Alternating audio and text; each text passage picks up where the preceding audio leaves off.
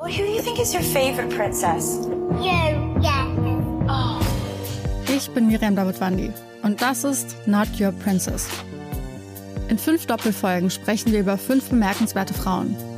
Wir erzählen von den entscheidenden Momenten im Leben dieser Frauen und darüber, ob und wie sie es geschafft haben, die Deutungshoheit über ihre Geschichte zurückzuerobern. I wouldn't be Serena if there wasn't Venus. Not Your Princess. Neue Folgen jeden Mittwoch exklusiv in der Podcast-App Podimo.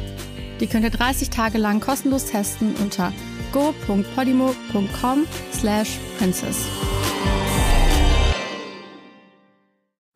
Hallo und herzlich willkommen auf meinem Kanal Dr. Blodarek Life Coaching. Ich bin Eva Blodarek, Diplompsychologin und Buchautorin und hier geht es darum, dass Sie sich wichtig nehmen und dass Sie Ihr Licht nicht unter den Scheffel stellen.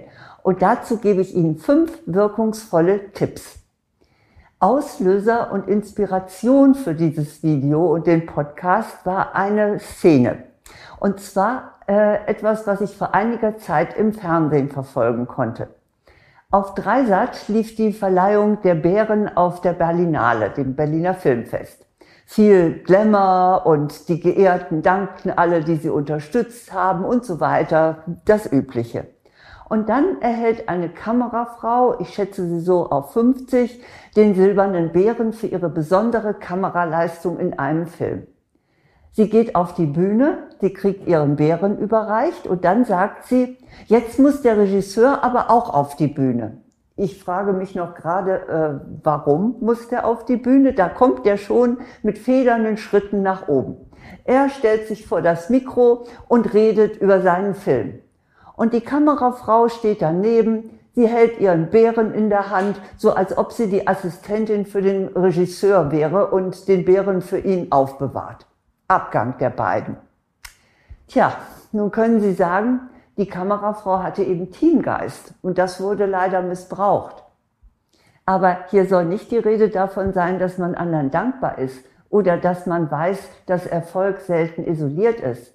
Und es geht auch nicht darum, dass Frauen ihre Leistung ohnehin gerne runterspielen oder dass die ältere Generation noch so gelernt hat, bescheiden zu sein.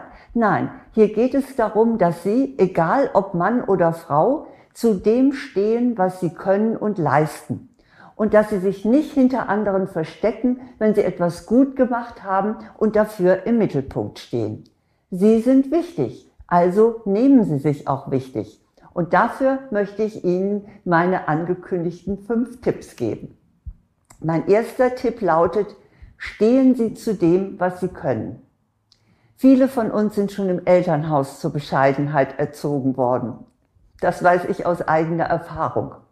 Wenn ich stolz auf etwas war, etwa eine gute Zensur in der Schule, dann hat mein Vater das meist mit den Worten gedämpft, nimm dich nicht so wichtig. Er hatte als Pastor wohl Angst, dass ich der Todsünde Hochmut anheimfallen würde. Naja, vielleicht sind Sie auch äh, mit dem Satz Eigenlob stinkt aufgewachsen. Oder Ihr Talent wurde nicht anerkannt, weil es in den Augen der anderen nicht zählte.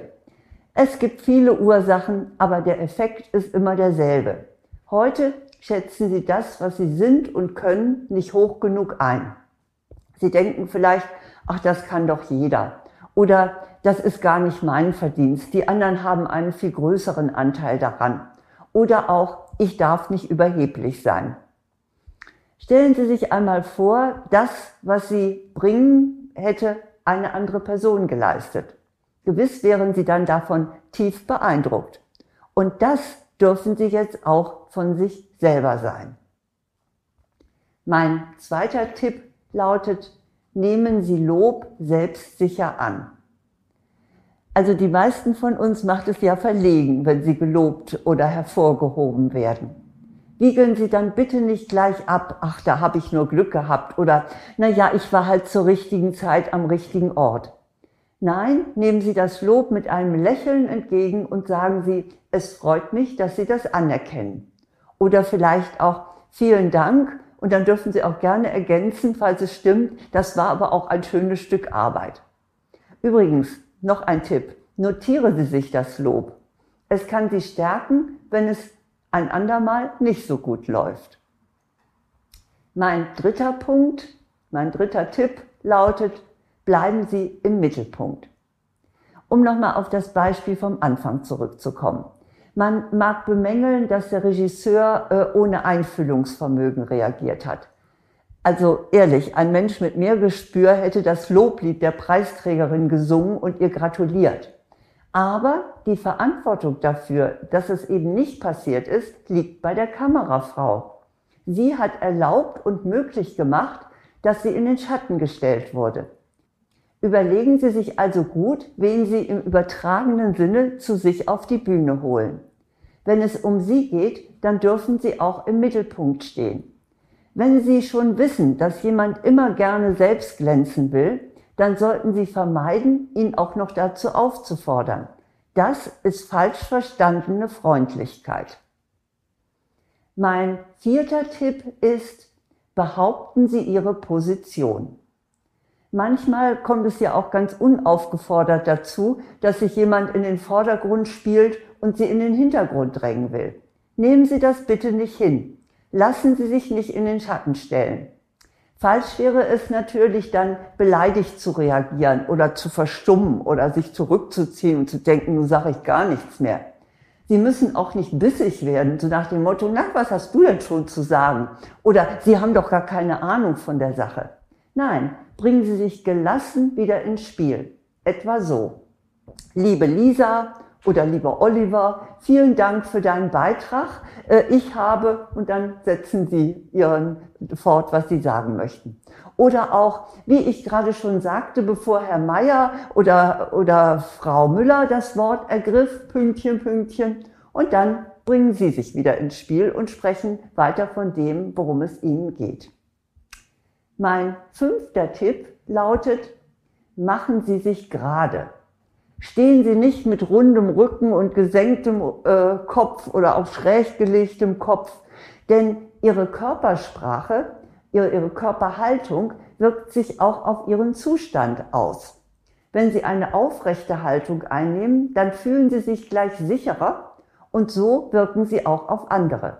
Also halten Sie den Kopf hoch, richten Sie Ihren Oberkörper auf und signalisieren Sie damit nonverbal, ich bin wichtig, ich behaupte meinen Platz. Ich hoffe, ich konnte Ihnen mit diesen fünf Tipps vermitteln, dass Sie sich selbst wichtig nehmen.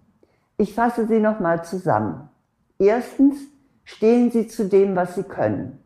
Zweitens, nehmen Sie Lob selbstsicher an. Drittens, bleiben Sie im Mittelpunkt. Viertens, behaupten Sie Ihre Position. Und fünftens, machen Sie sich gerade. Und wenn Sie noch mehr dafür tun möchten, dass Sie sich selbst wichtig nehmen und auch andere es tun, dann habe ich richtig gutes Handwerkszeug für Sie.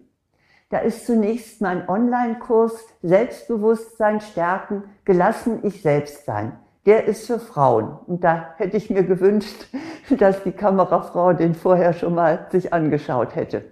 Alle Infos dazu finden Sie auf meinem, meiner Website glodarek.de unter Angebote.